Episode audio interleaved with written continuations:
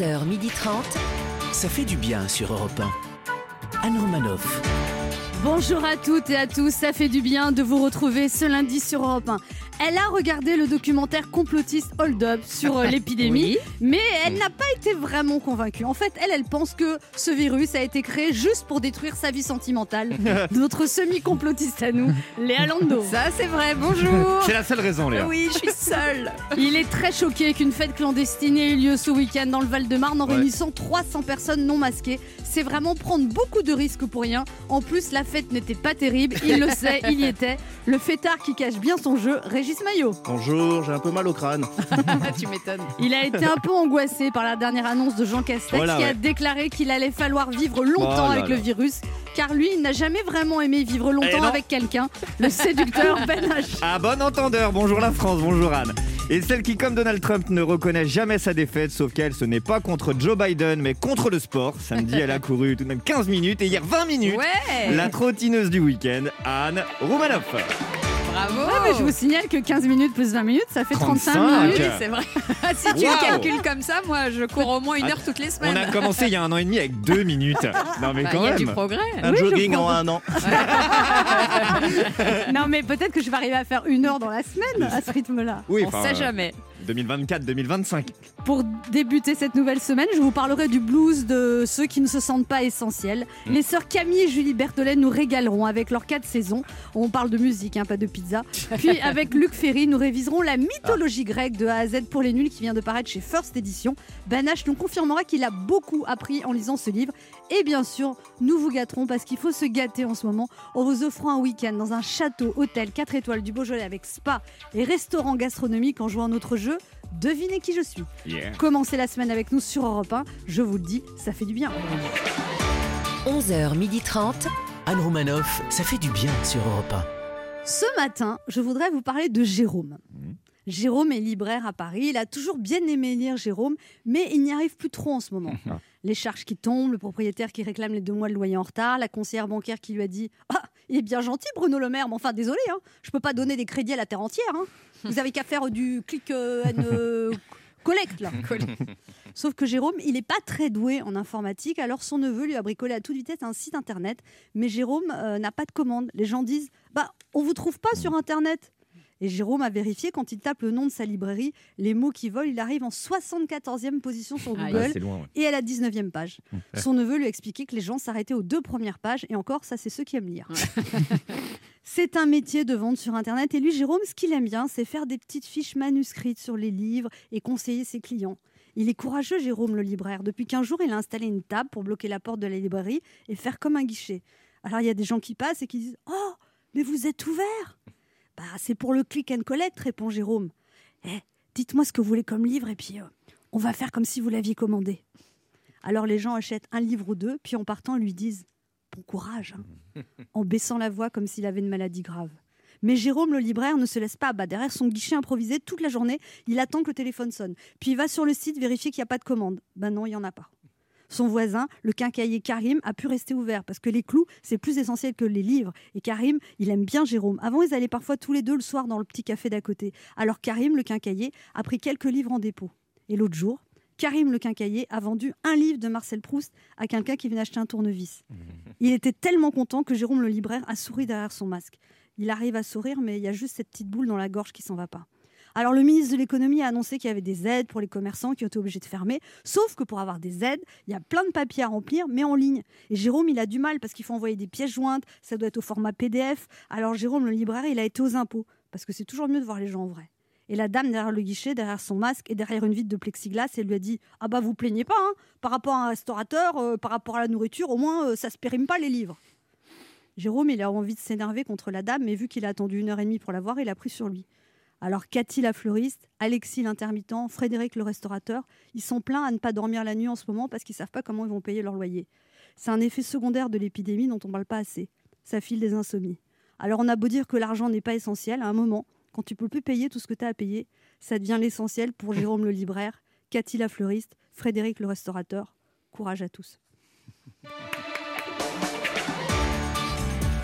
Anne Romanoff sur Europe C'est c'est- c'est gay, hein Ah ouais, non, mais. C'était C'est un conte moderne. une petite fable. C'est très, très euh, Ouais. C'était Mais pour vous ambiancer. Ben, bien sûr, de bon lundi, mais en même temps, c'est tellement juste. T'as Ouais. bien raison de le dire. Mais C'est vivement que- vendredi quand même. hein. Non, et puis la solidarité dont tu parles entre tous les petits commerçants, elle est quand même réelle et elle est touchante. Donc Ouais, c'est bien d'en oh, parler. c'est beau ce Même que si- tu viens de Mais dire. non, d'ailleurs. mais c'est vrai, Non, j'ai mais vu à la télé, il y a une fleuriste qui, qui elle a déposé des bouquets de fleurs chez sa voisine boulangère. Ouais. Tu vois, il y a Bien des... sûr. Donc ça, c'est sympa. Quand Ouais, même. non, mais heureusement que ça existe. Malheureusement, ça les sauve pas. C'est pour ça que. C'est pas comme s'ils allaient bien en temps normal, en plus, Oui. les petits commerçants. Tu vois, c'est ça qui est. C'est déjà dur en temps normal, mais c'est vrai. Alors, il y a un documentaire complotiste, Hold Non. Up, qui a fait le buzz. Qui a dit que c'était complotiste Déjà, C'est un complot. déjà, complot du déjà complot. votre parti pris. Oh, alors, voilà, le deux poids deux mesures. C'est un documentaire euh, complotiste Ouais. selon lequel le Covid aurait été créé pour nous détruire, mais euh, de, tous les arguments de ce documentaire ont été démontés ce week-end par des journalistes mais qui participent au système. Au bien sûr. Et vous, est-ce qu'il vous est déjà arrivé d'avaler n'importe quoi Vous avez déjà cru à une théorie du complot Léa Lando? Ah bah, ici même, à Europe 1, Ah. Anne, il y a une théorie du complot assez dingue et qui s'est accentuée quand, quand tu n'étais pas là, quand tu étais qu'à contact. Alors, euh, d'ailleurs, Anne, tu as, complètement adhéré à cette théorie complotiste. C'est la théorie qui dit que vous êtes infiltré Europe 1 dans le but de prendre ma place. Léa, c'est ça C'est ça, exactement. Alors que c'est totalement faux. Anne, j'ai pas envie de prendre votre place. Je peux très bien animer cette émission restant à la mienne. Mon micro marche très bien aussi. Les Régis Maillot, vous croyez au complot? Non, je crois ce que Léa vient de dire. Elle a raison. D'ailleurs, les auditeurs doivent savoir. Anne Romanoff voit des complots partout. Bon, je vous donne un- une anecdote. Avant le début de l'émission, elle m'a pris à part. Elle m'a dit Viens là, Régis, je voudrais te voir en privé. Au début, j'ai eu peur. Non, Anne, pas, encore. Pas si tôt, pas devant les autres. Non, mais alors je vous rassure, vous n'êtes pas du tout mon genre. hein, Régis. D'accord, ah, c'est un complot. Elle vient voir, elle me fait Tu sais, François Hollande, ses histoires de cœur, c'est une couverture. En fait, il est gay. Quoi? Ah bon, il est avec qui? Elle fait Avec Luc Ferry. Notre invité, Luc Ferry. Je dis Il est pas gay, Luc Ferry. Qui vous l'a dit? Elle me fait C'est Jacques Chirac. Mais il est mort, Jacques Chirac. C'est ce que tu es naïf, Régis, tu es naïf. Jacques Chirac, il est en couple au Paraguay avec Johnny et Ben Laden. Oh, Ben vous croyez au complot Mais non, Anne, enfin, je suis alerte et informé. Je suis pas de, je suis pas ces mecs-là qui tombent dans ce genre de délire conspirationniste complètement dingue. En revanche, je peux vous le dire de source sûre, la Terre est plate et David Bowie et Brigitte Macron sont la même personne. Je l'ai vu sur Dailymotion. Je l'ai vu. faut avoir des yeux, c'est tout. C'est vrai qu'ils vont très très loin quand même. C'est ça. Mais en même temps, c'est drôle. hein. Allez, petit retour sur l'actualité de ces derniers jours. De nombreux catholiques se sont rassemblés hier pour réclamer l'autorisation de célébrer à nouveau des messes dans les églises, mais visiblement leurs prières n'ont pas été entendues. Décidément, les voix de ce gouvernement sont impénétrables. Selon Olivier Véran, le pic de la seconde vague serait derrière nous, mais pas assez loin derrière nous pour relâcher l'effort au risque de s'asseoir dessus. En gros, la crise sanitaire, c'est un vélo sans selle où faut jamais s'arrêter de Oh pédaler. non J'aime L'image. l'image. J'écoute le ministre. La ministre du Travail, vous la connaissez non. Elisabeth Borne, voilà. Elisabeth Borne a déclaré que les stations de ski ne devraient pas hésiter à embaucher des saisonniers, même s'il est encore trop tôt pour dire si elles pourront ouvrir à Noël. Voilà, donc en gros, elle demande aux stations de ski d'embaucher des futurs chômeurs. Taxe d'habitation aujourd'hui, c'est le dernier jour pour payer euh, sous sa forme non dématérialisée et jusqu'au 20 novembre pour un paiement en ligne. On peut toujours se consoler en se disant qu'au moins en 2020, hein, on l'aura bien amorti la taxe d'habitation, restant la moitié de l'année bien chez nous. En battant le Portugal 1-0, ouais. Les Bleus se sont qualifiés pour le final fort de la Ligue des Nations, l'Euro 2020 qui, pour cause de Covid, débutera en juin 2021 ou en 2022 ou en 2023. Faut juste espérer que ça se jouera avant que Mbappé soit à la retraite. hein. Pour évoquer la crise, Emmanuel Macron recevra demain les personnalités du monde du sport. Anne Romanoff a préféré décliner l'invitation. Mais on sait pas, la vie est pleine de surprises. hein. Peut-être que... Mais arrêtez de rire. Bah oui, mais c'est nerveux. On se retrouve dans un instant sur Europe 1 avec Ben H, Régis Maillot, À Léa. Lando Oui. et deux de nos auditeurs qui tenteront de gagner un week-end pour deux personnes en jouant à notre jeu. Devinez qui je suis. Anne Romanoff sur Europe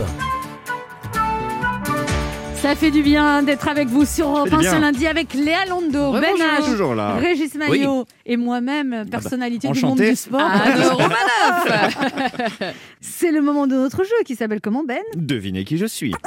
Europe 1, Anne Romanoff. Le principe est simple, deux auditeurs en compétition, chacun choisit un chroniqueur qui aura 40 secondes pour faire deviner un maximum de bonnes réponses parmi liste qui découvrira quand je lancerai le chrono. Aujourd'hui, c'est l'anniversaire de la création de l'UNESCO, créée le 16 novembre Mmh, ah bah 1945. Bah oui, ah bah dis donc. Point culture.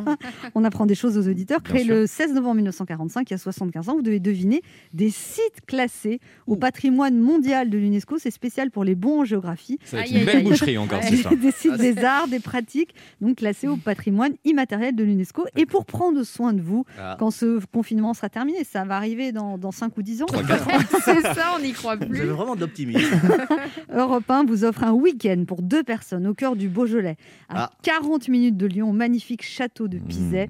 Ce château hôtel 4 étoiles est l'un des plus grands domaines viticoles de la région, entre Brouilly et Morgon. Bah oui. Le château de Pizet vous proposera de vous détendre au spa, de découvrir les crus du domaine, de vous initier à l'œnologie et si vous le souhaitez, calmez-vous Léa, si vous le souhaitez, vous n'avez pas besoin d'être initié à l'œnologie, vous êtes déjà très, très imbibé. J'ai hein. déjà bouchonné.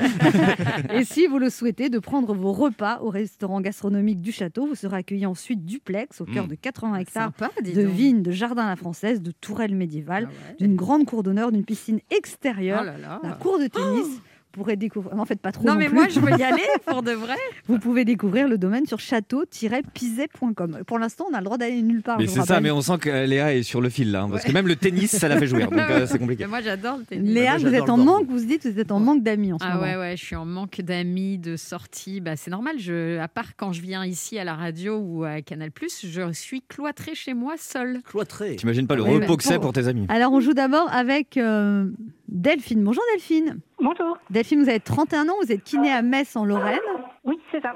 Vous êtes mariée depuis un an, vous avez un fils de 14 mois, donc ça veut dire que vous l'avez conçu avant le mariage. Oui. Eh C'est ben, mal. C'est mal, oui. Vous êtes Ah, vous- mariée enceinte Donc vous vous êtes Ouais. senti obligé de vous marier en vrai Non, j'ai eu euh, une folle envie de femme enceinte de me marier. Ah. Ça très beau. Ça coûte Une plus cher que les fraises. Hein. Oui, voilà, c'est ça. Vous étiez- mari m'a dit. Vous étiez enceinte de combien quand vous êtes mariée? Euh, J'étais enceinte de 6 mois. Ah oui. Ah oui ah, vous étiez Voilà. pas très Oui. mince sur la photo de La mariage. robe était sur mesure. Euh, non, mais ça allait. Ça allait. Ça allait. Mais vous étiez Tout ensemble le monde depuis. s'est senti obligé de dire que j'étais belle, donc euh, Oh, mais je suis sûre que vous êtes belle, oui. Delphine. Vous étiez ensemble depuis combien de temps euh, depuis 7 ans. Ah ouais, Bon, bon, voilà. normal. Fallait bien un déclenchement. Ah, Vous parlez de la- euh, vous parlez de l'accouchement là On parle du bébé. Comment il s'appelle votre bébé là? On l'entend là? Oui, bah oui, désolé, il s'appelle Anatole. Anatole. Bah dis donc, Anatole, il a la, il a la forme en tout ouais, cas. ouais, ça, Bah oui, ça fait hein. plaisir. Mais non, c'est agréable. Oui, c'est bien. Enfin des Est-ce qu'il bruits. il parle un petit peu ou pas l'air, hein, de dire. Oui, Non tu mais Anatole. est-ce qu'il sait dire Oui, maman Dites-lui de dire maman. Anatole, non, il dit papa. Anatole, comment tu dis maman Papa. J'adore. Trop mignon. Bon, Delphine, on se concentre. Vous jouez avec qui? Euh, je jouer avec Léa. Avec Ah. Léa. Ça veut dire que vous écoutez l'émission et vous savez que Léa gagne souvent. Oh, ouais, mais enfin Ouais, là. mais je crois que le thème, euh, bon, voilà. Ouais, ouais, je suis d'accord avec vous. Le thème, il n'est pas Il est très pas réjouissant. terrible, ouais. Ouais. Alors, liste 1 ou liste 2 Hum, liste 1. Liste Ok. 1, ce sont des, donc des, des endroits qui sont au patrimoine mondial de l'humanité, même parfois immatériels. Allez. Attention, top chrono. Euh, ah, là, on y mange euh, l'omelette de la mère Pou- Poulard, là. Oh là. La Bretagne? Non. Euh, Le Mont-Saint-Michel? Oui, tout à fait. Euh, ça, c'est une pratique qu'on fait pour aller mieux. Il y a la position du chien tête en bas. euh, Le du- yoga, yoga, oui, yoga. oui, oui. Euh, ça, on y... c'est une, euh, une ville sur l'eau en Italie. Euh, Venise. Oui. Euh, ça, on danse euh, à deux. C'est une danse argentine. Samba. Non. Le... Ah, euh, le flamenco? Non, l'autre. Non, la Ça finit en salsa. O aussi. Non. Bon, ça, c'est une danse en Jamaïque. Tango, tango. Oui, oui, oui. La danse en Jamaïque. Euh, Musique. Ok, une musique, une musique, pardon. Euh, et on fume des joints dessus. Parle pour le toi. reggae. Oui, euh, ça c'est en Chine. En Chine, c'est très long, très grand, un monument. muraille de Chine. Oui. Ouais, 1, allez. 2, 3, 4, 5, 6, Ouais. bonne réponse. Ah Bon, non, écoute, c'est Et pas puis en plus, trop vous mal. avez du mérite parce qu'Anatole est en train de faire l'avion pendant que vous répondiez. Bah, c'est lui qui m'a tout soufflé en fait. Ah, c'est ça Quel génie. En langage bébé. heureusement. C'est quand même que le reggae, était là. Le reggae est pratique classé au patrimoine de l'UNESCO. Ah ouais, je Ah savais pas. Ah non, Bien sûr. Ouais. On lui dit musique jamaïcaine, elle sait pas, on fume des joints, elle a trouvé tout de suite. Alors, ça, si bonne réponse, c'est pas mal du tout, Delphine. Ouais. On va voir comment se débrouille Marc. Bonjour Marc. Euh, bonjour, Marc, vous avez Bonjour. 65 ans, vous êtes retraité à Bassillac en Dordogne c'est cela et vous étiez chauffeur routier. Exact. Voilà, bon, ça c'est bien. Et vous êtes marié depuis 38 ans C'est cela. Ça, c'est moins bien. si, ça se trouve, c'est bien. Et alors, avec sa femme, ils se sont connus un 7 mai, ils se sont mariés un 7 août, ils ont tous les deux né le 7 avril et ils ont 7 ans de différence. C'est pas vrai. Oui, c'est vrai. Et là, vous allez faire 7 bonnes réponses, du coup. Ben, J'espère. Mais en 7 minutes, c'est ça le problème. Et là, vous êtes un grand fan de Johnny Hallyday, Marc, c'est ça? Ah oui. Ah, on veut un extrait. ah oui, on veut euh, une petite chanson. Euh, retiens la nuit pour nous deux jusqu'à la fin du monde. On va reprendre Anatole. On va reprendre Anatole. Vous avez été en pèlerinage à la Saint-Barth? Non, quand même pas. À Saint-Barth? Non, non, j'aurais bien voulu. Ma fille, elle voulait me payer le voyage, mais quand elle a vu le prix, elle a dit non. Ah oui. Ah je C'est souvent ça. hein. Entre l'idée et la réalisation, il y a le prix. Voilà, c'est ça, surtout en ce moment. Marc, ben, on espère que vous allez, vous allez bien vous en sortir. Il faut trouver 7 bonnes réponses hein, de sites euh, classés au patrimoine mondial de l'UNESCO. Vous jouez avec qui? Allez. Oh là là. Voilà. Bravo, bravo, bien choisi. On Il le rappelle- redoutait. On rappelle le dernier score que vous avez fait, Régis, c'était, je pense, une Deux. bonne. Zéro même. Non, non. Non, non, c'est trop tard. C'est trop tard. Voilà. Non, mais il est quelqu'un, c'est quelqu'un de très intelligent, Oui, Régis. oui. Il manque un. Il- il- intelligent, doux, gentil. Bah voilà, Eh ben. c'est Régis. Non, mais il manque un peu de rapidité, par contre. Ça, c'est sûr. C'est un jeu de rapidité, c'est le Puis on problème. est lundi? Ah oui, vous avez un week-end fatigant. Vous avez Ah. été au cinéma, vous avez été au restaurant, au J'ai fait deux théâtre. restos, deux théâtres, euh, une bouffe avec des chez des potes Ouais. et, et un mariage. euh, Un mariage. Et, et tu t'es réveillé à quelle heure C'est Régis Maillot qui joue. Attention, top chrono. Alors, euh, là c'est la, la maison de Louis XIV. Versailles. Parfait. Euh, elle, est, elle a été aux États-Unis euh, avec une flamme à New York. De. Exactement. Euh, ça c'est la, c'est en Inde, c'est la maison de, euh, allez, c'est le palais, le grand palais en Inde. Je passe. Euh, ça c'est une danse espagnole. Flamenco. Parfait. Ça c'est un, un trajet qu'on fait, que font les pèlerins en Espagne, en France. Oui, Saint-Jacques-de-Compostelle. Exactement. Euh, ça c'est, c'est un sport à cheval, le sport de à cheval. Euh, le jogging.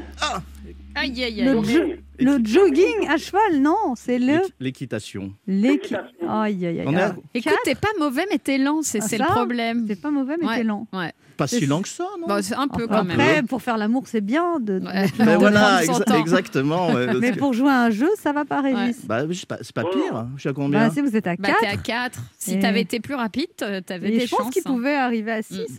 Désolé, Marc. On n'était Ben, pas si pas mal. grave. Vous avez Pas été, grave. vous avez Vous, été vous, bon. vous avez été bon, oui. Mais vous avez un cadeau de consolation d'ailleurs et, et dont bénéficie également euh, Delphine. C'est à chacun, vous avez une montre Kelton, homme ou femme, vous vous changez, changez de Kelton. Le souvenir des montres Kelton est toujours dans nos mémoires et revient avec une nouvelle collection iconique pour hommes et femmes. L'époque de l'insouciance et de la liberté revient avec une nouvelle collection vintage à souhait, disponible dans l'ensemble des concept stores et le site kelton.fr. Delphine, vous avez gagné le week-end? Ouais, trop contente. Un cri de joie, Delphine? Alors, vous avez gagné, Delphine, un week-end pour deux personnes au magnifique château de Pizet. Ce château hôtel 4 étoiles est l'un des plus grands domaines viticoles de la région entre Brouillé et Morgon. Le château de Pizet vous proposera de vous détendre au spa, de découvrir les crus du domaine, de vous initier à l'œnologie et, si vous le souhaitez, de prendre vos repas au restaurant gastronomique du château. Plus d'infos sur château-pizet.com. Bravo. Super, je suis trop contente. Merci Aléa. Ouais, vous, vous pourrez boire un verre à ma santé. Alors, Delphine, est-ce que vous seriez d'accord pour donner votre montre à Marc? Allez, je donne ma montre à Marc. Alors, vous avez entendu, elle est quand même drôlement gentille. euh, Ah, je lui Marc. fais des gros bisous. Voilà, elle Ah, vous c'est donne, sympa. comme ça, vous aurez une montre homme, une montre femme. Voilà. Et puis, en échange, faites-nous une dernière chanson de Johnny. Ah oui, oui, oui, Marc, allez-y. Euh, Que je t'aime. alors, tu Ah. brûles mon esprit, ton amour étrangle ma vie. Oh. Et l'enfer devient comme un espoir, car dans tes mains je meurs chaque soir. Je Wow. vous veux dans mon équipe. Partager autre chose que l'amour dans ton lit. Oula, mais vous savez que je- j'entends les paroles que j'avais jamais entendues. Ah ouais Qu'est-ce que c'est Je prends dans ta main. Qu'est-ce que c'est Partagé. Je veux partager quelque Non, mais chose. Et avant. Anne, Oui, je peux vous poser une question? Oui. Euh, Est-ce que vous vous êtes amusé quand vous avez fait la soirée avec euh, Patrick Sébastien et Chef Panacloc? Quelle soirée. Vous savez, il y a 12 ans, c'était un jeudi. Ah, Basillac. Il y avait Jean-Marc et Jeff Pan- Panacloc, la marionnette. Oui, mais c'était où ça? Oh, ben c'était à Paris. Mais quelle, émission? Le grand cabaret. C'était avec euh, Patrice euh, Sébastien Oui, mais c'était quand? Je sais pas. Oh là, il y a un moment. Ah oui Bah Ah. alors oui, je me suis amusée. oui. Attends, moi je veux savoir juste pourquoi cette question? Hein? Non, parce que souvent je regarde et l'autre fois je vous avais vu et. Et elle avait l'air de se faire chier? Non, non, pas du tout. Ah, ok. Non, mais c'est bizarre comme question. Très mignonne. Ah, voilà, Ah là. oui, on est passé du d'accord des, des comment dire des paroles de Johnny à elle est très mignonne. On a compris le lien en fait. Voilà. Voilà. Ah. Bon, Marc, Que je t'aime. je t'aime. Et Régis Maillot, il aime le foot Euh, ah ouais, Il le a foot ces questions, Marc, j'adore. Oui, oui, bah moi je suis. Oui, le, le FC Nantes. FC Nantes. Eh ben, vous savez pourquoi que les footballeurs de FC Nantes, ils vont toujours chez le coiffeur? Non Dites-nous. Eh, Au moins, ils ressortent avec une coupe. Oh, dis donc. Oh, bien. Elle est bonne. Bon, Marc, on va s'arrêter. Là, là, votre carrière d'humoriste amateur. On va rester en contact. Bravo, Marc, quand On- même. On, vous Merci, embrasse. Marc. J'espère bientôt rejouer avec vous, si c'est possible. Je bon, ferai, allez. je, je ferai mieux la prochaine fois, je vous le jure. Bon, vous- normalement, vous devriez pas, vous n'avez que 4 bonnes réponses, mais on fait une exception pour vous parce que vous êtes sympathique. Donc, vous rejouez avec nous d'ici un mois, d'accord? Oui, ah oui, mais je suis très sympathique, beau, jeune, intelligent. Non, faut pas exagérer non plus. bon, on vous embrasse, Marc. Mais moi aussi. Au revoir, Marc. Et bravo pour votre émission. Pour jouer avec nous, laissez un message avec vos coordonnées sur le répondeur de l'émission au 39 21, 50 centimes d'euros la minute, ou via le formulaire de l'émission sur le site europe1.fr. On se retrouve dans quelques instants sur Europe 1 avec Ben H, Lalando, Régis suite. Maillot Oui. et non pas une mais deux invités, les formidables Camille et Julie Berthollet pour la réédition de leur album Nos 4 saisons qui sort le 4 décembre prochain. Anne Romanoff sur Europe Ça fait du bien d'être avec vous ce lundi sur Europe 1, toujours avec Léa Lando, Toujours. Ben H, Régis Maillot. Ah bah oui. Et nos deux premières invitées ce matin sont sœurs, respectivement violoncellistes et violonistes. L'une s'est fait connaître grâce à l'émission Prodige en 2014. Rapidement, comme le courant est bien passé, elle nous a présenté sa sœur. Encore plus rapidement, toutes les deux ont été disques d'or. Cette année, elle revisite l'été. L'automne.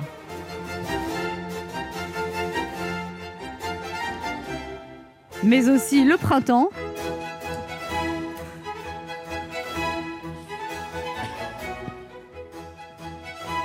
Bon, on ne vous passe pas l'hiver parce qu'en ce moment, on peut dire que l'hiver, on le revisite déjà tous les jours.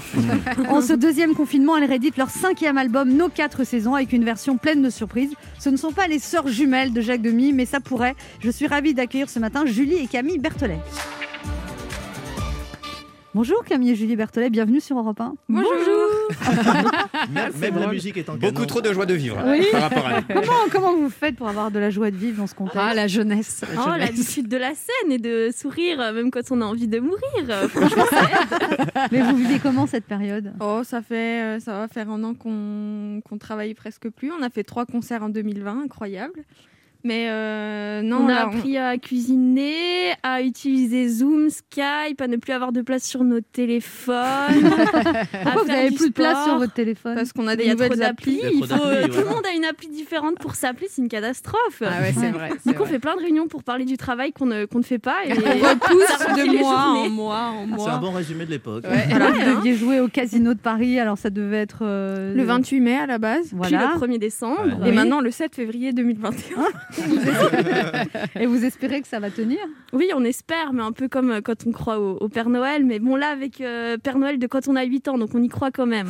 Voilà. Mais alors, vous êtes toutes ça. les deux l'une sur l'autre euh, Enfin, je veux dire, parce Je que... vous en prie. Non, mais ce que je veux dire, c'est que normalement, vous travaillez énormément, donc euh, vous êtes dans le mouvement, vous sortez, vous voyez Lyon, là, vous êtes enfermés ensemble. Il n'y a pas un moment où vous avez, vous supportez plus? Euh, bah, en même temps, on n'est plus obligé de faire semblant d'avoir une vie sociale. Ça, c'est sympa. Et puis après, quand on se tape dessus, on a le temps de laisser les bleus s'estomper avant de ressortir. les gens sont pas au courant, donc ça va. Vous vivez bien, quoi. Ouais, au top. Non, Vous allez finir humoriste, Julie, là. Bah écoutez, euh, un, un travail d'artiste qui paye pas ou un autre, moi je suis partante. Elle a tellement C'est longtemps que vous n'êtes pas sorti là, parce que Là on lâche tout. Elle est très très pince à rire, Julie. Et Camille, vous supportez bien la cohabitation avec votre sœur, là, depuis, pendant tout ce confinement? Ah oui, on a l'habitude. Mais ça va, l'appartement fait 50 mètres carrés, on a chacune son coin. Ah, ça va. Et ça se passe comment au niveau des amoureux, alors euh? Euh, Vous n'avez pas les mêmes goûts, je crois. Non, pas du tout. non, heureusement d'ailleurs, sinon Ah ce serait compliqué. Donc, euh, Moi, mais ça par contre, bien. on, se donne nos avis respectifs. Oui, oui, on se donne toujours notre, euh, notre aval. euh, Ah, c'est vrai? Sans le dire aux copains, mais non, non, quand même pas. Mais si, quand même, on demande quand quand même même. l'avis. Et s'il y en a un que. Qui veut s'installer votre- chez vous, comment Ouais. vous faites Si, euh, il fait la vaisselle et. euh, Il faut qu'il soit utile quand même. Bah oui. Bah oui. On est d'accord. Surtout. euh, Vous pourriez, vous pourriez tomber amoureux de quelqu'un qui n'est pas musicien, qui comprend pas la musique Non, c'est votre vie la musique. Moi, c'est jamais arrivé. Après, il y a des musiciens qui comprennent pas la musique. Euh. hein. Mais, euh, C'est vraiment très drôle. hein. Alors, vous êtes toute jeune quand même, vous avez 23 et 21 ans. Et, et là, vous sortez déjà un best-of, en fait. C'est Pourquoi nos quatre saisons et pas les quatre saisons? En même temps, moi, je vous comprends, Bon. parce que quand je suis à la pizzeria, je commande aussi deux quatre saisons et personne n'y touche. Ce sont mes quatre saisons. bah, déjà, je pense qu'il y aurait un, un sens déjà de la famille, parce qu'il était roux aussi. J'allais Donc, dire. euh, Vivaldi voilà. était roux? Oui, oui, oui, c'était le prêtre roux. Donc, euh, Ah, je ouais, pour une Ouais. fois qu'on parle prêtre pour euh, la couleur de ses cheveux, pas autre chose, c'est sympa. Et euh, Non, mais là, vous êtes en pleine révélation. Julie, je vous vois humoriste, moi. Là, j'ai un flash. ah, Voilà, bah, écoutez, arrêtez tout. Si je peux remonter sur une scène, moi, je veux bien. Ah, vous- La scène vous manque à ce point-là?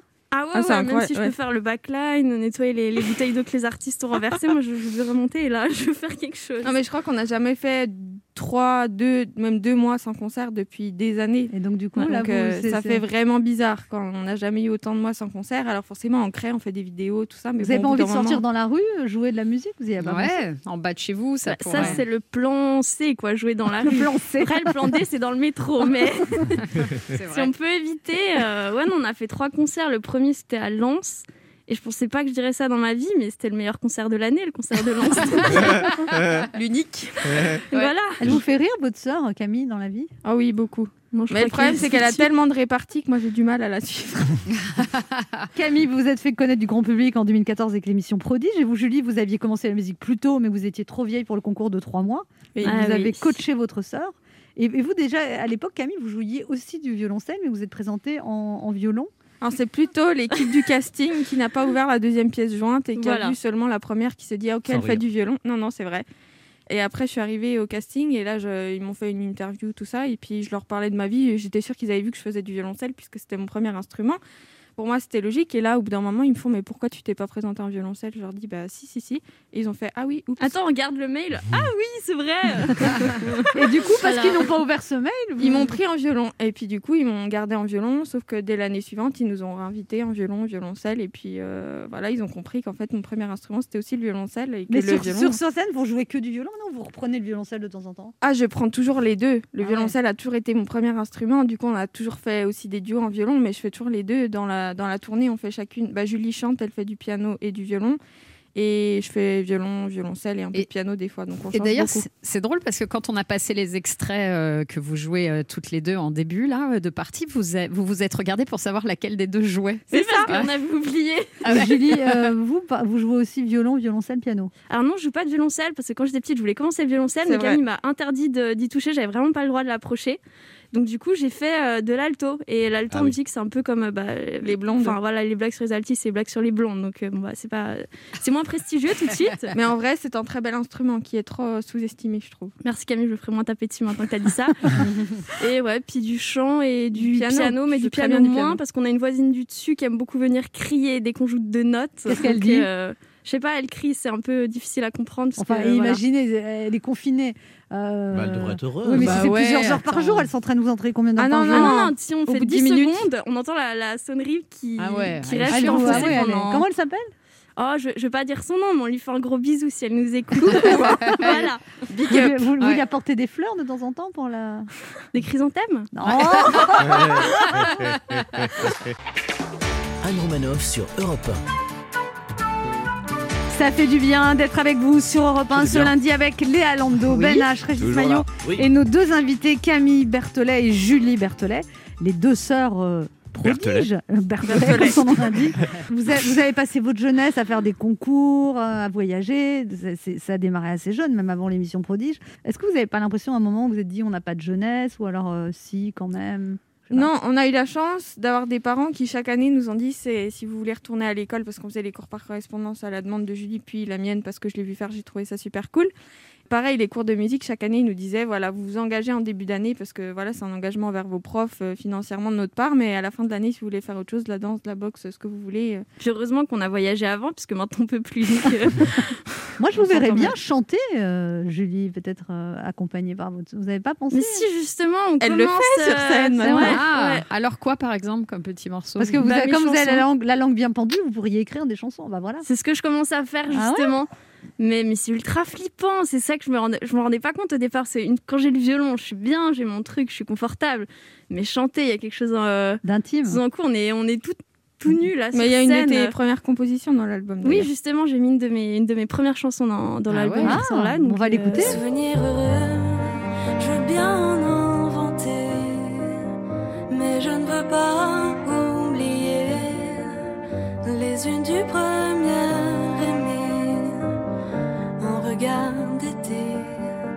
des souvenirs heureux, je veux bien en inventer, mais je ne veux pas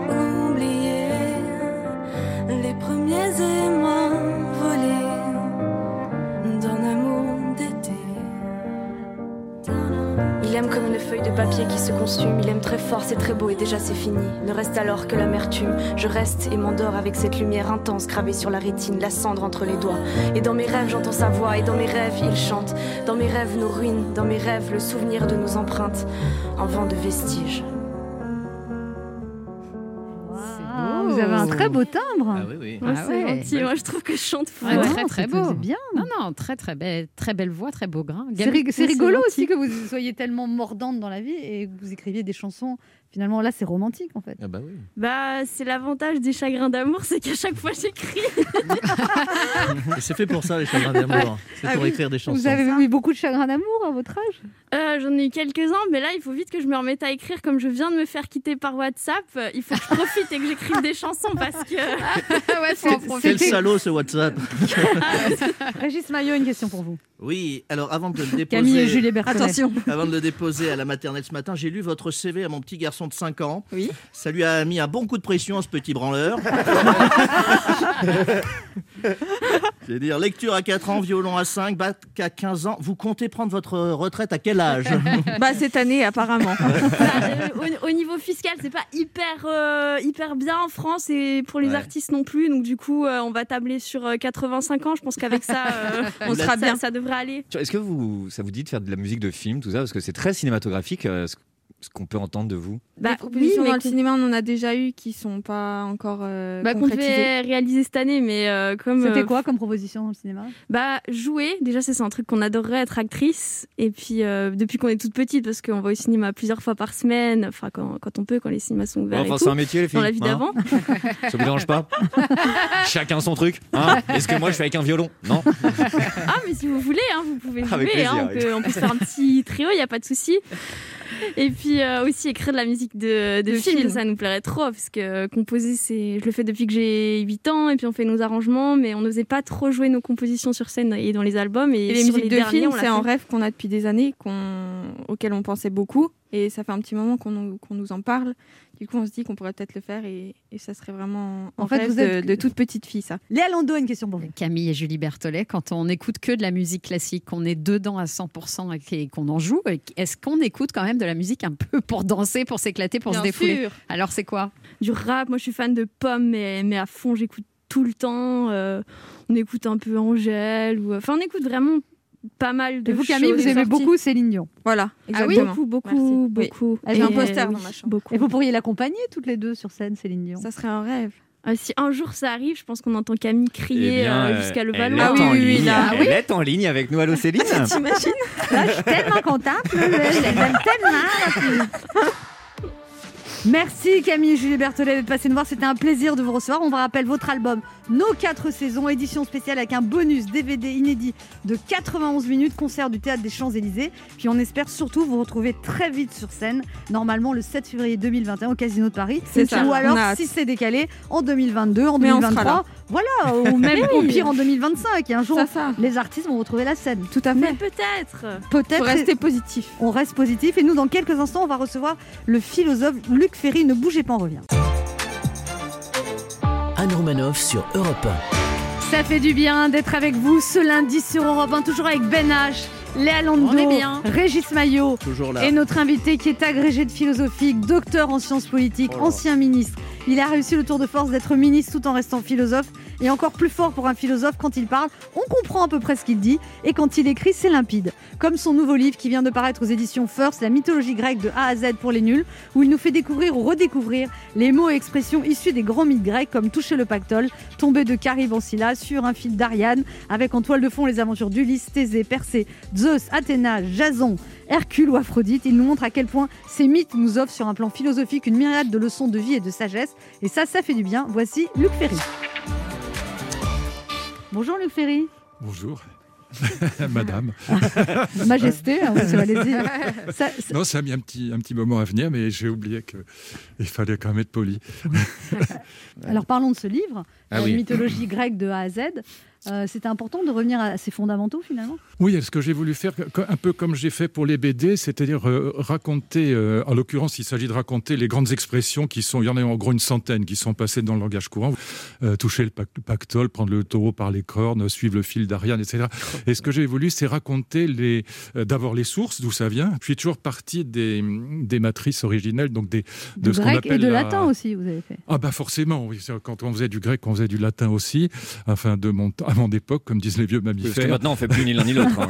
Non. Les- Si, il y en a encore, non. Oui. En fait, contrairement à ce qu'on croit, il y en a beaucoup plus que dans les années 20. Simplement parce qu'il y a beaucoup plus de lycéens aujourd'hui Oui, que en- dans les années 20. Donc, en pro- absolu, oui. euh, proportionnellement, il y en a moins, mais dans l'absolu, il y en a beaucoup plus. hein. Donc, il y a encore euh, beaucoup Donc ce de. ne sont plus vraiment des langues mortes. Euh, si elles sont mortes quand même, mais elles sont euh, néanmoins. euh, enfin. Ça sert à rien si vous rentrez pas. Là, vous savez l'argument qui consiste à dire faut faire du latin pour comprendre le français. Bon, c'est une blague. En revanche, c'est si vous voulez vraiment travailler les grands philosophes ou la- et moi je- la mythologie m'intéresse plus encore que la philosophie grecque. euh, c'est c'est quand même très utile d'avoir euh, quelques bases de latin et de grec. La mythologie grecque de A à Z pour les nuls, où vous nous faites découvrir donc les mots, les expressions. Il y a quand même 300 pages. Le français doit beaucoup au grec en fait. Euh, oui, c'est curieux. Il y a beaucoup plus d'expressions qui viennent de la mythologie grecque que d'expressions qui viennent de la Bible. Il y en a au moins dix fois plus. Hein, c'est quand même Océan, assez Typhon. Python, Méduse, Harpie, Voilà. Furie, Gorgone, Chimère, Cerbère. Tout Voilà. ça, ça vient de la mythologie grecque. Exactement. Et chaque mot a un sens. C'est-à-dire que, par exemple, le python, euh, c'est un monstre. Pythein en grec, ça veut dire pourrir.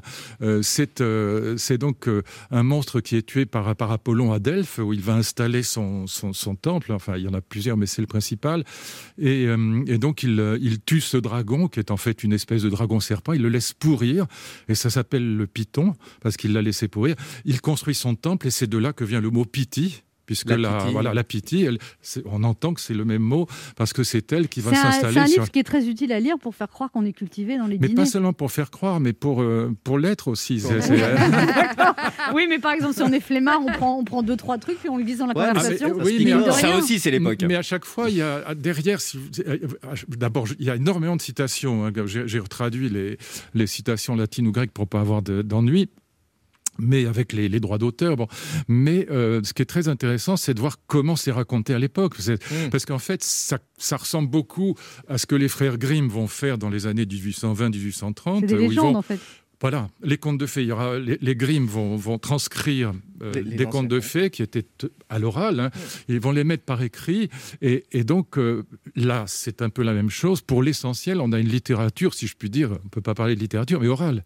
Et donc, ça se transmettait. Puis après, ce qu'ont fait, par exemple, les grands tragédiens, comme euh, donc au 5e siècle, essentiellement, comme Échille, comme, comme donc Euripide et Sophocle, les trois plus grands. Il y en avait beaucoup d'autres, mais ceux-là, on les a gardés, si je puis dire. C'est de transcrire, de mettre par écrit. C'est-à-dire le cas d'Homère. Homère, vous savez, c'est sous Pisistrate au 6e siècle Ah que, oui que on- on- Ah bah, Pisistrate Pisistrate, décide- j'en parlais Bah hier. oui, bien sûr, bien sûr. Bah, c'est le seul tyran d'Athènes. Et il, il- il demande à un pool de sages de, de, de, de consulter les, a- les aèdes, donc les- un peu les troubadours, on C'est dirait, ça. qui passent par Athènes pour leur demander le récit de l'Odyssée et ils transcrivent ça par écrit. C'est des scripts, en fait. C'est des scripts. Vous, vous voilà. connaissez tout, euh, tout votre livre euh, par cœur, euh, Luc Ferry. Euh, c'est- alors, à la différence des hommes politiques, j'écris mes livres moi-même. Oui. Oui. Alors, le, tal- vous- le talon d'Achille, Euh, Luc Ferry. Il y a 40 ans de travail derrière. Il y a Bah vraiment oui. des milliers, des Ça fait- milliers, des milliers d'heures. Ça C'est fait un truc à longtemps. devenir fou. Ça hein. fait Ah longtemps que vous Ah, parlez de. de- dans- Ah bah oui, ça fait des. Et puis j'ai suivi les cours à Lille quand j'étais gamin. euh, J'ai suivi les cours de Bollack et Wiesmann et, et voilà, j'avais traduit le poème de Parménide. Enfin, je- non, j'ai fait ça sérieusement. C'est c'est pour ça que ça a beau être, euh, c'est pour les nuls, d'accord, mais euh, mais C'est pas de la vulgarisation. Non, voilà. Et je pense que plus on s'adresse à des enfants ou plus on s'adresse au grand public, plus il faut être sérieux. Et, et je peux trouver, alors, je ne veux pas être prétentieux, mais je prends pratiquement n'importe quel livre de vulgarisation ou même parfois des livres savants et je vous trouve 50 erreurs euh, euh, dans, dans la, dans la semaine. hein. Voilà, donc là, j'ai vraiment. Il faut repartir des matrices parce qu'il faut savoir, euh, je ne vais pas être trop long, mais que sur les, euh, sur les grands mythes, euh, par exemple, prenons les travaux d'Hercule, les travaux d'Héraclès, vous avez quelquefois 20, 30, 40 versions différentes et ça s'étale sur des siècles et des siècles. Et Donc vous êtes faut- revenu à la source. Ah vous. oui, C'est la absolument, liturgie, en fait. oui. Non, mais c'est c'est vraiment génial, quoi. Et la structure est toujours pratiquement toujours la même. C'est euh, Zeus a installé le cosmos, donc un ordre du monde harmonieux, juste, beau et bon, pour que les humains puissent s'y ajuster. Et pour les Grecs, la vie bonne, c'est la vie ajustée, un peu pour, comme pour des écologistes aujourd'hui. C'est la vie ajustée à l'ordre du monde, ajustée au cosmos, ce cosmos harmonieux. Mais malheureusement, il y a des puissances destructrices, chaotiques, originelles, qui essayent de détruire ce, ce monde. Et s'ils le détruisaient, les humains ne pourraient plus trouver la vie bonne. Et par exemple, quand Héraclès va lutter contre les monstres, que ce soit l'hydre de l'Erde, le sanglier, etc., c'est, ce sont des monstres qui viennent, de- qui sont des descendants des puissances chaotiques des origines et qui menacent l'ordre cosmique installé par Zeus. Donc il y a une, il y a une structure qui est Mm. extrêmement puissante au départ, qui est très, qui est philosophiquement géniale. Oh, Le monde parfait détruit par des puissances du mal. en Voilà. fait. Et là, on est les pangolins, c'est des descendants du chaos. hein. Alors, arrêtons de stigmatiser ce pangolin dont on sait aujourd'hui qu'il n'est pas responsable. Oui. Moi, je, Ouais, ouais. je défends cette petite bête. euh, qui- qui- Vous avez raison. Qui est très moche, hein, soit dit au Alors, cela dit, ça revient à accuser les chauves-souris, ce qui est peut-être pas mieux, mais j'aime bien les animaux, donc je veux pas qu'on accuse à tort cette pauvre bête qui se retrouve dans des, dans, dans des états effroyables sur les marchés chinois. Et donc, euh, voilà. Non, mais c'est pas le pangolin. Je crois que Michel Onfray a écrit un livre sur le pangolin, mais il aurait mieux fait de parler des, des roussettes. c'est quoi les roussettes C'est les grosses chauves-souris. Oui, mais pour le titre, c'était moins bien. Ouais, C'est C'était- moins bon. On se retrouve dans un instant pour la suite de cette émission avec notre invité Luc Ferry, venu nous parler de son livre La mythologie grecque de A à Z pour les nuls. Un livre où on apprend beaucoup de choses. Ne bougez pas, on revient. Il est midi sur Europe 1. On revient dans deux minutes avec notre invité. Luc Ferry. Mais tout de suite, les titres d'Europe Midi avec vous, Patrick Cohen. Bonjour, Patrick. Euh, Bonjour Anne, bonjour à tous. À la une d'Europe Midi, les larmes de Jonathan Daval dès le début de son procès pour le meurtre de son épouse Alexia. Compte rendu d'audience d'Arthur Mbaché aux assises de Haute-Saône à Vesoul. Le Covid, alors que la France approche les 2 millions de cas depuis le début de l'épidémie, le nombre d'entrées quotidiennes en réanimation est au plus bas depuis trois semaines. Tout porte à croire que nous avons passé un pic, déclare le ministre Olivier Véran. Nous ferons le point avec euh, Victor Dolande et avec Jean-Luc Bougeon à Lyon. Nous verrons que la situation est toujours critique dans les hôpitaux. Les évacuations sanitaires se poursuivent en Auvergne-Rhône-Alpes. En Italie, l'épidémie s'aggrave. Plus de 500 morts en 24 heures et près de la moitié des habitants sont maintenant en confinement partiel. En Allemagne, un nouveau tour de vis devrait être annoncé aujourd'hui par euh, Angela Merkel. Nous appellerons en Italie et en Allemagne nos correspondants et envoyés spéciaux Jean-Sébastien Soldaini et Hélène Kohl. Que veulent les militants LR Ils ont été sondés par le député Julien Aubert. Aucun champion ne se dégage pour 2022, mais Xavier Bertrand et Bruno Retailleau se détachent parmi les prétendants, nous dira Aurélie Herbemont. Et puis invité d'Europe Midi, la vaccinologue Marie-Paul Kieny, spécialiste mondiale. Elle a été sous-directrice de l'OMS pendant la crise d'Ebola. Elle préside le comité scientifique des vaccins Covid. Alors, quelle efficacité, quelle disponibilité Qui sera vacciné en priorité et quand Marie-Paul Kenny répondra à nos questions. Voilà le sommaire. À tout à l'heure. Merci, Patrick. On vous retrouve dans 30 minutes. Europe 1. Écoutez le monde changer. 11h30. Ça fait du bien sur Europe 1. Anne Romanoff. Ça fait du bien d'être avec vous sur Europe du 1 bien. ce lundi avec Léa Lando, Oui. Ben H, Régis bonjour. Maillot Oui. et notre invité Luc Ferry qui est en pleine forme malgré le contexte Il est tout- euh, un peu Malgré l'âge aussi. Ah Mais non, oui, mais- vous êtes. Mais- Non mais il porte toujours aussi beau. euh, Oui, euh, c'est un, un bel homme. Vous avez une belle arrêtez. chevelure qui n'a pas du tout. Ah ouais. ça, j'ai pas les cheveux teints, contrairement. Ben, je suis Oui. obligé chaque fois de le rappeler, mais ça m'énerve parce qu'il y a des gens. Oui, il se teint les cheveux. Non, je me teins pas C'est vrai qu'à chaque fois que vous venez ici, on vous en parle. vous n'avez pas de Ah, cheveux blancs. C'était Ardisson le pire. Chaque fois, je suis allé, je suis allé une dizaine de fois chez Ardisson, et à chaque fois, il parlait du shampoing Luc Ferry, le deux en un. Enfin, Mais parce que vous avez une belle matière de cheveux. Je sais Ouais, pas quel est votre point. Contrairement à lui, oui. Oui. C'est ce que je lui disais à chaque fois. Ouais. Pardon, c'est- Ouais. il serait là, je Non mais le temps n'a pas de prise sur vous. Comment, comment Arrêtez, vous faites arrêtez. Déjà, euh, il vit avec une femme qui a 25 ans de moins, ça Eh, aide. Ouais, c'est- ça entretient. Vous voyez comment l'émission elle a tourné là euh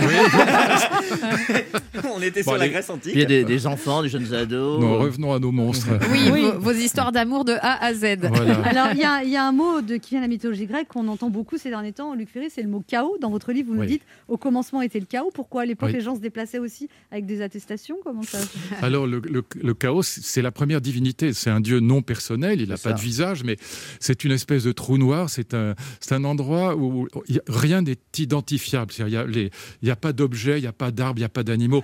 Euh, C'est Alors, en grec, on dit apeiron, c'est pas délimité. Et donc, c'est plein de. C'est venteux, c'est noir, c'est plein de tourbillons. Et surtout, si vous tombez dedans, c'est comme dans les cauchemars. Vous ne vous arrêtez jamais.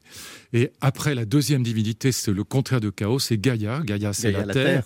Et Gaïa, euh, vous pouvez vous marcher dessus, elle, elle euh, ne vous laisse pas tomber dans tous les sens du terme. Elle vous soutient. Et ça, c'est les deux premières divinités. D'un côté, le chaos, qui est l'horreur absolue en vérité, et de l'autre côté, Gaïa, qui est la première divinité stable et qui va commencer à avoir une personnalité, un visage. Et donc, c'est ça, ça se structure ensuite à partir de Gaïa va fabriquer Uranos à partir d'elle-même, le ciel. Au départ, euh, Gaïa et Uranos sont collés l'un à l'autre. Uranos est un obsédé sexuel, il passe son temps à faire l'amour, euh, être collé sur Gaïa, faire l'amour avec elle, et lui fabrique une tripotée d'enfants. Et c'est. Et, et- et- et c'est là que euh, le, le petit Chronos, le, le cadet des Titans, va couper le sexe de son père, qui va se détacher de la terre, et c'est comme ça qu'on a une cosmogonie, la naissance du monde, qu'on a euh, un ciel qui va aller, si je puis dire, au plafond, qui va se détacher de la terre. Tout part d'un pénis. Tout ça. Alors, il avait ça apparemment, parce qu'il fabrique beaucoup d'enfants. Ah, Alors, il fabrique les titans, il fabrique les, les hécatonchires, les sans-bras, qui sont des monstres épouvantables. Mais en tout cas, ce qui est important à retenir, parce que tout ça est raconté dans la Théogonie d'Hésiode, donc Mais un Vous êtes comme ça 7e dans la vie quotidienne, Luc Ferry? C'est-à-dire? Bah, Par exemple, à table avec vous. avec vous. ah, mes filles, elles ont, eu- elles ont adoré ça, mes filles. Quand elles avaient, quand elles avaient 5 ans, 6 ans, vous leur demandez, je sais pas, moi, qui était Pasiphae, elles vous disaient tout de suite que c'était la, la femme de Minos, par exemple. Génial. pas- Et elles, elles savent tout. Racontez Mais ça, leur sert là maintenant? Écoutez, c'est très cultivant en fait, parce qu'il y a deux piliers de la civilisation occidentale, il y a la Bible et la mythologie grecque. C'est vrai. C'est les deux piliers. Il y a les juifs et les grecs. C'est très intéressant d'ailleurs parce que c'est, au fond, euh, les, les- les juifs inventent le monothéisme, les grecs sont complètement polythéistes. Mm. Les juifs inventent euh, donc euh, quelque chose qui est encore plus important. Ils inventent l'idée d'une histoire messianique qui est une histoire de l'amélioration du monde et de l'espèce humaine et qui est sans fin. C'est pas pour rien que Marx est juif. Et donc les juifs apportent ça, le, le- monothéisme et puis l'histoire sans fin, l'histoire Et asymptotique. l'attente du Messie. Et les, et les Grecs, au contraire, ont, ont cette, euh, ont cette décadence. idée de, de- de- que l'histoire est cyclique et que le et, et ils sont ils sont pas du tout dans cette histoire infinie, ils sont dans une histoire cyclique et ils sont polythéistes. Donc on a vraiment deux deux racines du, de la culture occidentale, et je dirais même de la politique occidentale, qui sont extrêmement puissantes et qui sont complètement contradictoires entre elles. Athènes et Jérusalem, on a toujours essayé de les réconcilier, on n'a jamais réussi. Et vous êtes plutôt Athènes ou Jérusalem, Ferry Euh, en fait, je suis les deux, c'est-à-dire que j'aime beaucoup cette idée d'une histoire infinie, cette idée juive d'une histoire infinie. En revanche, je n'aime pas du tout le monothéisme. Moi, je suis assez résolument athée. Et en- bien que j'adore la théologie, j'ai écrit un livre avec le cardinal Ravassi, le ministre de la Culture du Pape. J'adore la théologie chrétienne en particulier, et juive aussi. Mais et sinon, euh, non, je suis pas du tout grec en fait. Euh, ce qui est génial chez, dans la mythologie grecque, euh, c'est seulement une question que j'adore, c'est la question du lys, c'est qu'est-ce qu'une vie bonne pour les mortels? C'est ça l'histoire de C'est l'Odyssée. quoi une vie bonne alors pour vous, la- alors, pour moi, c'est pas ça, c'est pas ce que répondent les Grecs. Pour les Grecs, la vie bonne, c'est la mise en harmonie de soi avec l'harmonie du monde. C'est très clair. Chez Ulysse, il passe 20 ans à retrouver son. Euh, pour moi, alors, euh, ça va faire cucu ce que je vais dire, il faudrait le développer, mais euh, ce qui donne du sens à la vie, c'est évidemment l'amour, c'est pas, c'est pas le cosmos.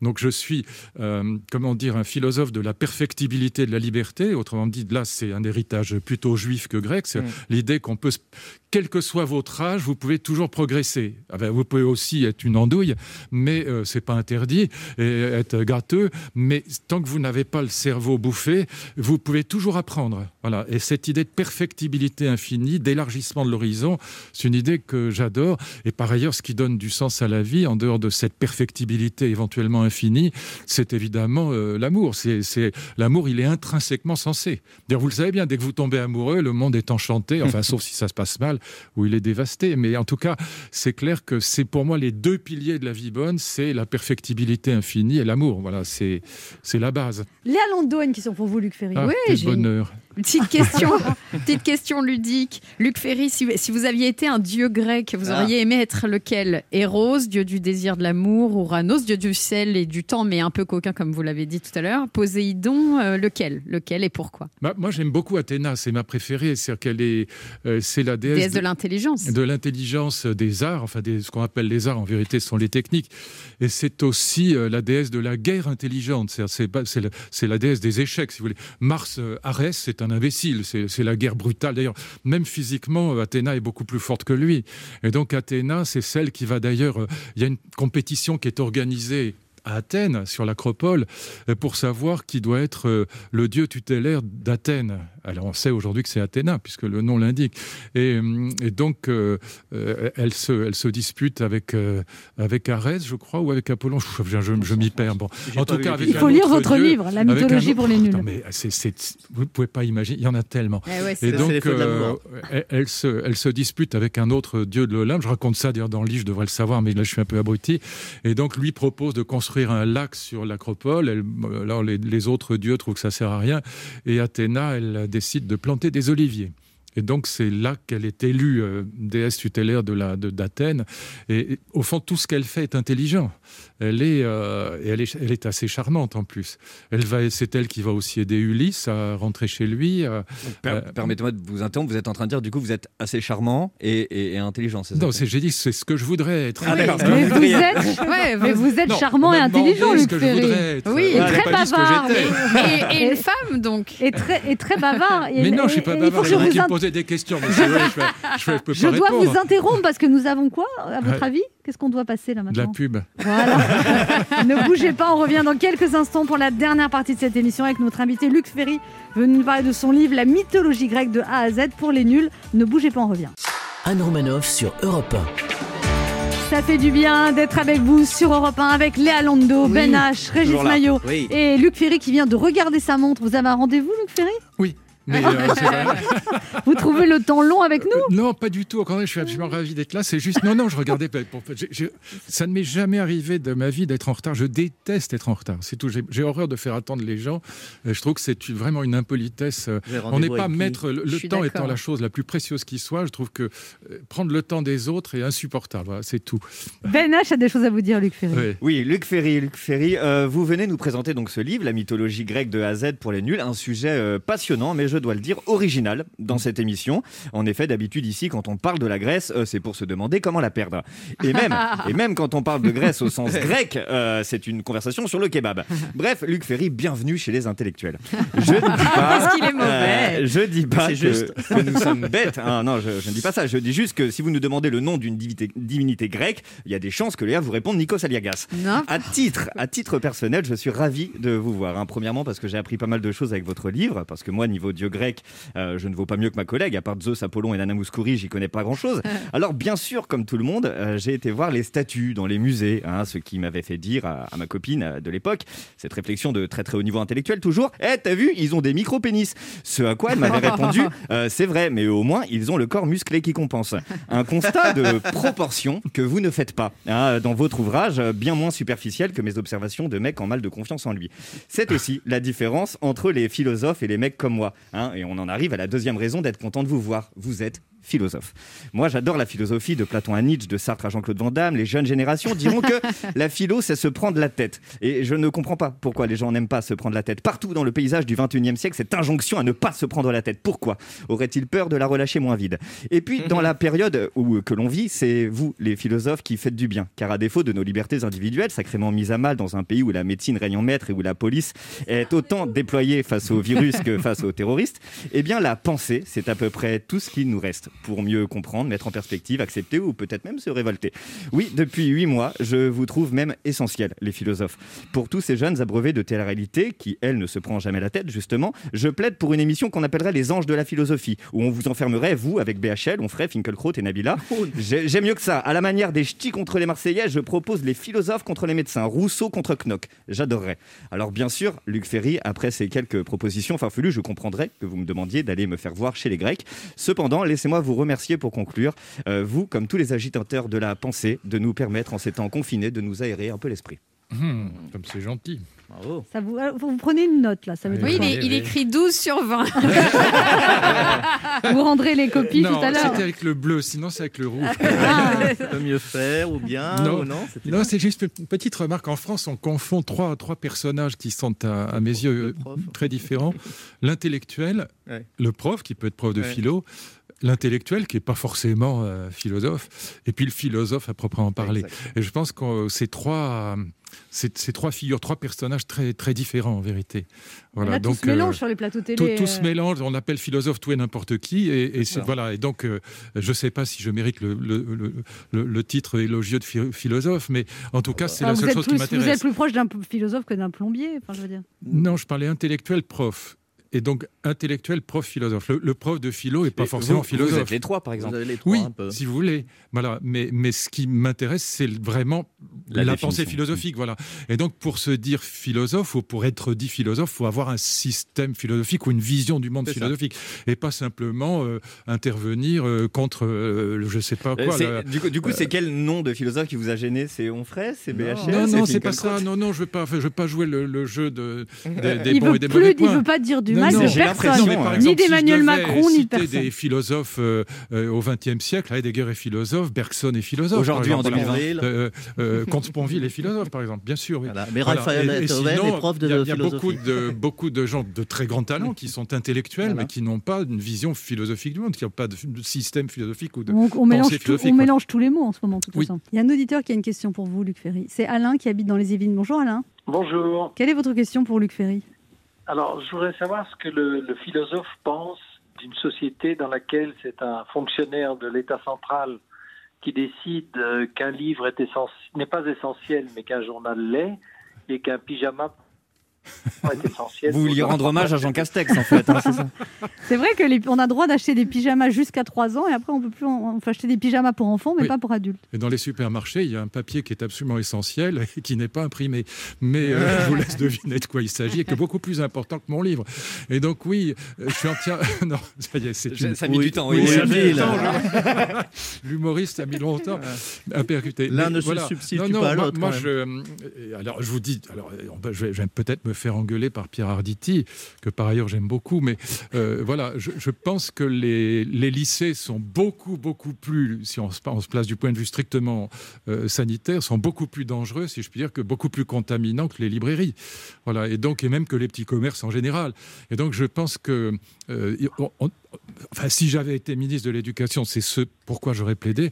J'aurais plaidé pour qu'on laisse ouvertes les écoles primaires et les collèges, parce que là, les, les pédiatres nous disent que les enfants sont très peu contagieux, très peu contaminants, et puis en plus, si c'est fermé, ça empêche les parents de travailler. Donc, ça, on- ouais. on a vraiment besoin des écoles et des collèges.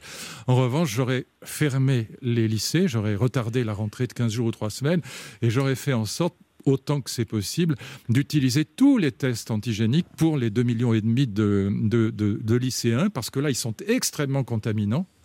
Ils sont dans les, dans les, dans les, comment s'appelle, les cantines, c'est effroyable. Ah oui, oui. Ils sont dans les transports en commun matin, soir et éventuellement Dans les midi. cours de récré Et donc, ils sont passé 15 ans aussi contagieux, aussi contaminants potentiellement que des adultes. Et je Et pense sans que compter tous ceux qui Voilà. s'embrassent et qui se tripotent à mais longueur de journée. évidemment, et heureusement pour eux, mais en plus, ils rentrent dans les familles et contaminent Mm. les parents, les grands-parents. Eh oui. Et donc ça, je pense que c'était une immense erreur. Je pense que les petits commerces sont beaucoup moins contaminants que particulier les lycées.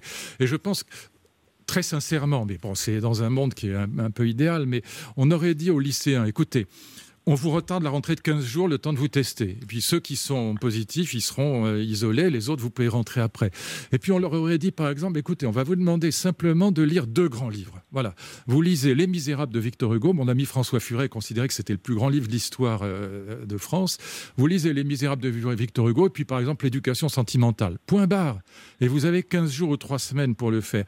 Mais ça, c'était bien plus utile. 15 jours pour un livre, un livre, mais je vais y arriver. hein. Ah, c'est parce que moi, long. je le lis en un an. C'est bien comme vous l'avez dit, c'est assez crédible. L'éducation quoi Voilà. Par exemple, Les Misérables, c'est un livre absolument génial. Tout y est. Mais j'ai vu le est. film. Voilà. Ouais. Oui, mais voilà. Avec les sous-titres. avec Gérard Depardieu. Mais il y a pas une série 15 sur. Netflix Alors, avec pour les, Les pour les Misérables tester avec les tests antigéniques qui sont, alors on dira ils sont fiables à 70%, mais c'est déjà énorme 70%. Et donc je pense que c'était en termes de mesures sanitaires beaucoup plus important que de fermer, beaucoup plus utile que de fermer les petits commerces. Mais alors je vais me faire engueuler par Pierre Arditi qui dira Ah. sûrement que je fais partie des gens yak à faucon, mais enfin ayant été ministre de l'Éducation, je sais quand même un tout petit peu de quoi je cause. Mais c'est Le quart d'heure bienfaiteur. Il y a une tradition dans cette émission, Luc Ferry, c'est que vous devez faire un cadeau à nos auditeurs. Vous leur offrez quoi? Écoutez, si je leur offre mon livre, je ne sais pas si c'est Bah gentil, si, mais bon, c'est un euh, très beau cadeau. je, peux, je ferai une dédicace très Absolument, gentille. une dédicace personnalisée. Oui. Et puis la marque de votre shampoing. Qu'on on n'a pas su ça. Après shampoing. La boucle. On vient de parler de la déconstruction. Voilà. Comme disait mon ami Régis Debré, j'aime beaucoup la formule le ton monte mais le niveau baisse. Ah, Merci bah, pour ce compliment qui va droit au cœur, Luc Ferry. On rappelle votre livre, La mythologie grecque de A à Z pour les nuls, qui vient de sortir. Découvrez l'histoire des mots et expressions issus des grands mythes grecs. C'était un plaisir de vous recevoir. Vous signez ces livres. Il y a deux livres pour les auditeurs. Si vous voulez les gagner, vous appelez le 39, je ne sais jamais le 21. numéro. 39 21, 50 centimes d'euros la minute. Les deux premiers gagneront ce livre de Luc Ferry. Et nous, on vous laisse en compagnie de Patrick Cohen. On sera de retour, normalement, si tout va bien, dès demain à 11h sur Europe 1.